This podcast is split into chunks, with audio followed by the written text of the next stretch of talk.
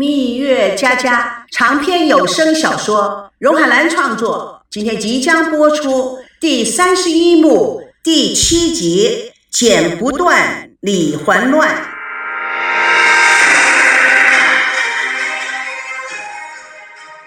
花莲古庙内，香客络绎不绝，镜头追随着孙娜脚步拍摄场景，香烟弥漫中，八家将、关将领的祭典正在上演。引得人山人海的围观，他独特的动作、音乐，在香火袅袅的烟雾中，倍显独有的魅力与民俗的风格。拍摄组兴奋地拍摄着，将近一个小时，导演满意的叫道：“Cut，下个景。”停机的时候，孙娜的手机立刻就响了。妈，哦，我刚才在做节目，是我非常的忙，等会儿再打给你。叶枫气急败坏地说。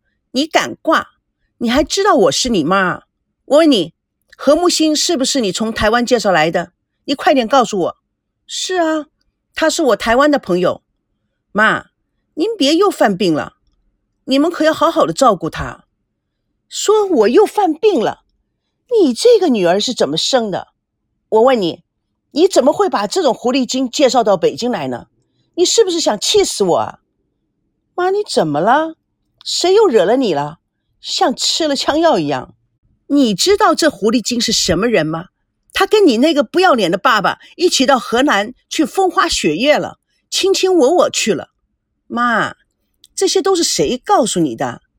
你别听居心不良的人闲言闲语。木心姐怎么会是那样的人呢？您别多心了。我介绍了朋友，你还不放心吗？你当我是白痴啊？照片都寄到我手上来了，你还要替他狡辩？哎，我怎么就生了你这种没有心肝的女儿呢？你跟你老爸联党是不是？诚心诚意要想把我气死，对不对？什么照片呢？谁寄给你的？妈，你可别中了别人的计。现在啊，电脑随便都可以合成效果来，跟真的一样。妈，你千万不要上当啊！这怎么会是电脑处理出来的呢？这分明就是刚洗出来的照片，清清楚楚的。你怎么净帮那狐狸精开脱呢？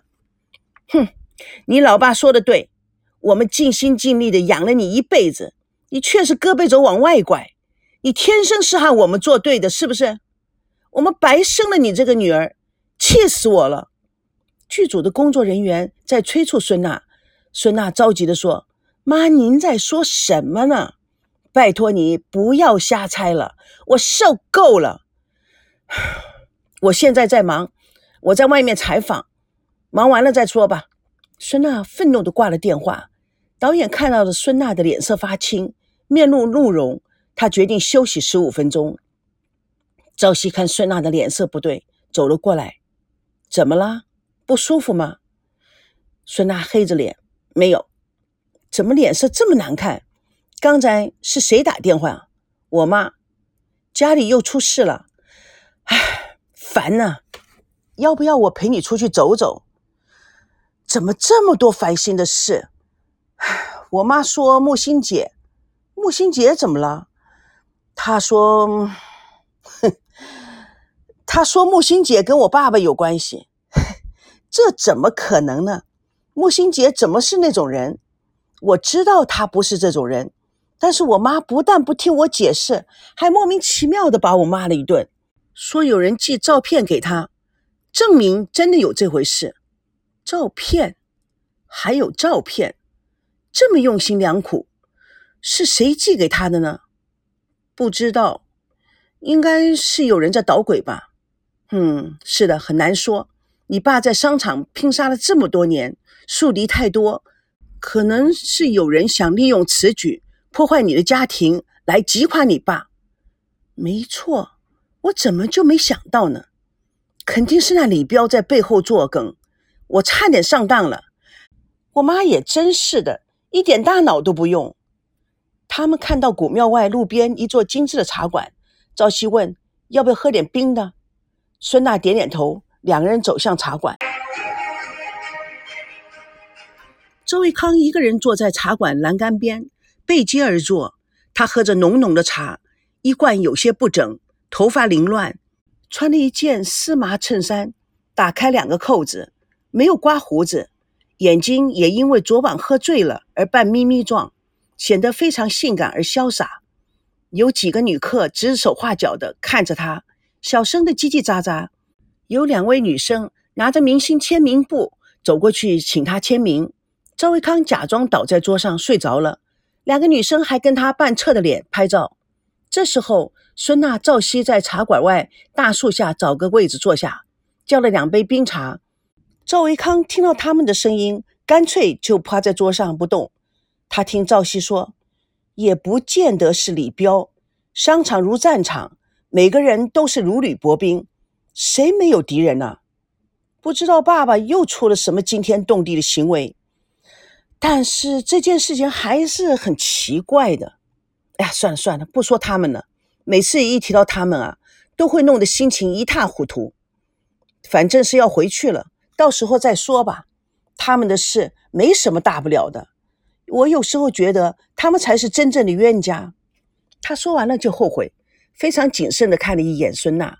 孙娜若有所思，她很认真地说：“那我们是不是天生的冤家？”赵熙立刻说：“哎，我们怎么是？我们，我们只是没有调整好。”两个人都沉默下来。赵熙看着孙娜幽怨的表情，看起来是那么的无助，很使人产生保护感。他清了清嗓子：“昨晚我的表现的确很糟糕，我。”我觉得人与人之间有很多问题，就是说的太多了。所以孙娜打断他：“昨晚不是你的错，赵熙，放弃我吧，我不值得你花那么大的心血。”你在说什么？我能说什么呢？你说怪不怪？什么事都会发生在我的身上，就像台北、北京隔了那么远，居然赵维康的爸爸跟我爸爸去同争一块土地。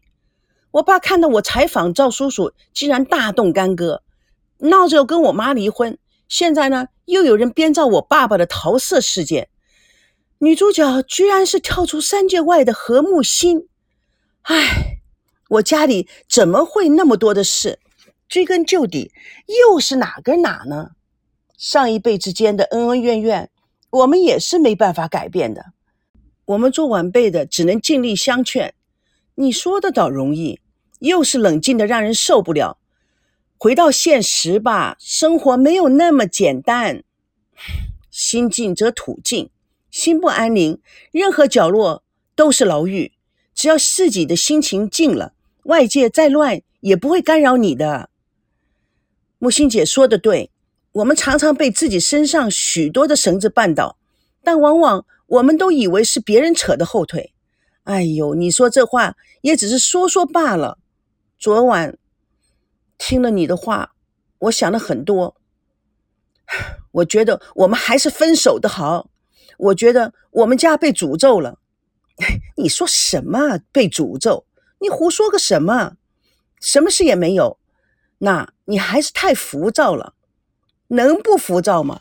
我们是什么家庭啊？哪像你们家有那么大的故事，还可以保持的那么和谐安宁？我呢？我是在爸爸妈妈争吵打斗中长大的，他们不知道每一次他们吵、他们打的时候，我有多心痛。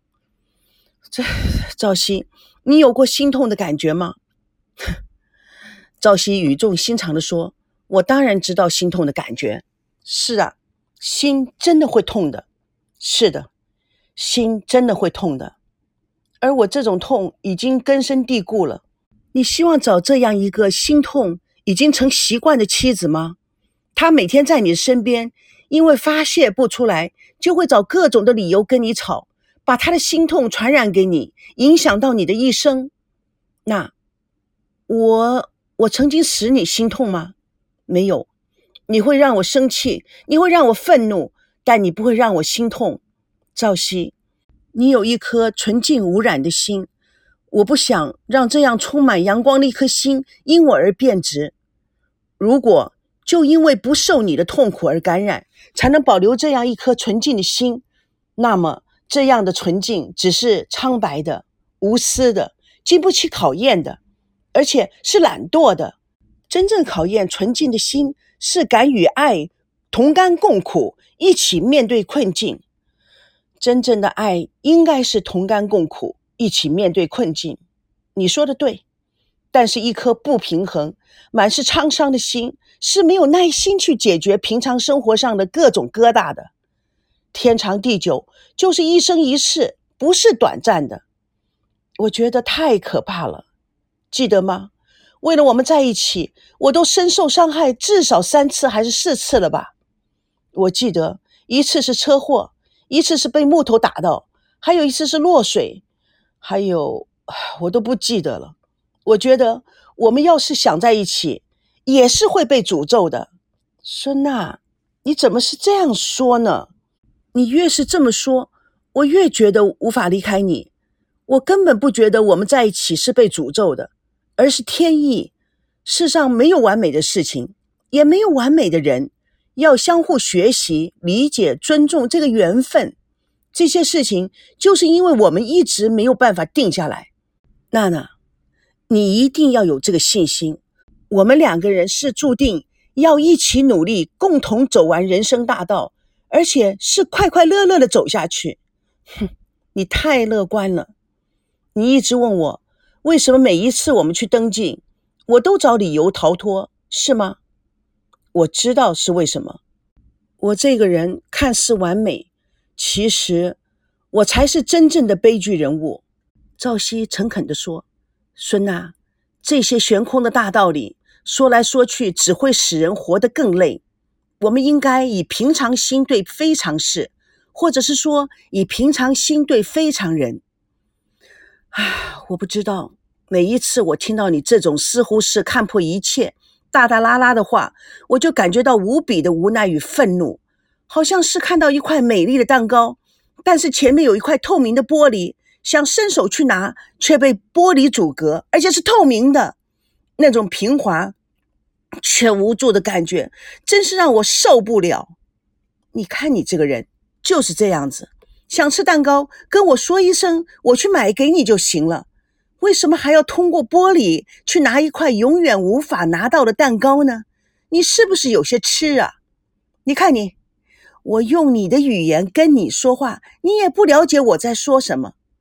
赵熙一副很得意的样子，鱼在水中快乐不快乐，连自己都不知道，还要去问人类自己到底快乐不快乐，是不是很无奈？你不要以为我听不懂你绕圈子骂人。无论怎么说，我真不知道如何活下去了。哎呀呀，太烦了，太烦了！孙娜，你害怕的心态太没有必要了。奶奶一直对我们说，婚姻是要用心去经营的，那我们就兢兢业业的、一丝不苟的去经营它，就像经营我们的事业一样。孙娜不觉得噗嗤笑开了。你呀，事业兢兢业业。婚姻也兢兢业业、认认真真。哎，我倒是蛮欣赏你这种精神的，可惜呀，是会很没有情趣的。那我也会努力去打造情趣。那我们回去就马上复婚吧，我们一起好好的经营我们的婚姻，共同打造情趣。赵熙一愣，马上复婚？是啊，难道你还不愿意吗？这这不行。哎，你说什么？不行，这次我们都要冷静行事。我们还没有达到完全的磨合，那块透明的玻璃还阻碍在那里。我们还没有解决方案。这一步要解救的是你心理的偏差。等你的心理平衡了以后，你才会做出正确的选择。My God，你绕了那么多的圈子，你到底说的是什么意思啊？天哪，我都快疯了！闹了半天，你还在跟我开玩笑，玩捉迷藏游戏呀？哎呦，我的呆头鹅哥哥，我看你呀，一点都不呆。孙娜，说实在的，说话归说话，决定还是要确定。我觉得我们都应该理智的考虑问题，这么轻易的说，是很容易后悔的。这对我们三个人都不公平啊！对我们三个人，喂，姓赵的。你知道你在说什么吗？